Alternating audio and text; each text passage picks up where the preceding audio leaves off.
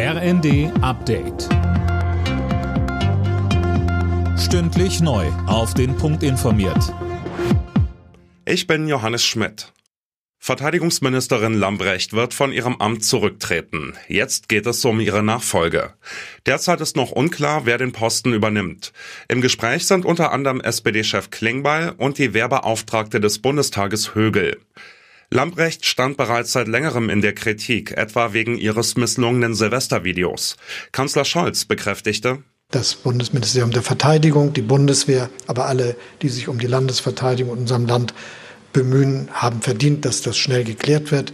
Ich weiß, wie es aus meiner Sicht weitergehen soll und wir werden das dann auch rechtzeitig bekannt geben.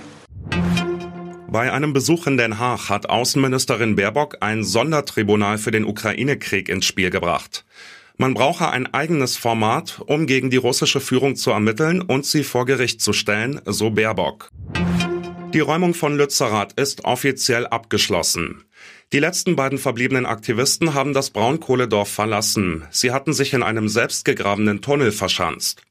In den letzten Tagen standen sich zahlreiche Aktivisten und die Polizei in Lützerath gegenüber.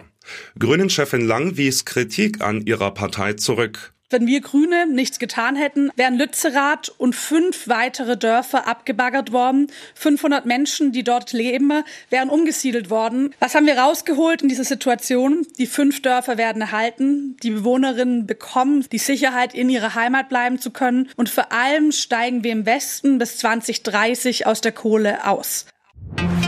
Die Polizei in Italien hat den berüchtigsten Mafiaboss des Landes festgenommen. Der Chef der sizilianischen Cosa Nostra, Matteo Messina Denaro, wurde in Palermo verhaftet. Denaro war 30 Jahre auf der Flucht. Wegen Mordes soll er eine lebenslange Haftstrafe absetzen. Alle Nachrichten auf rnd.de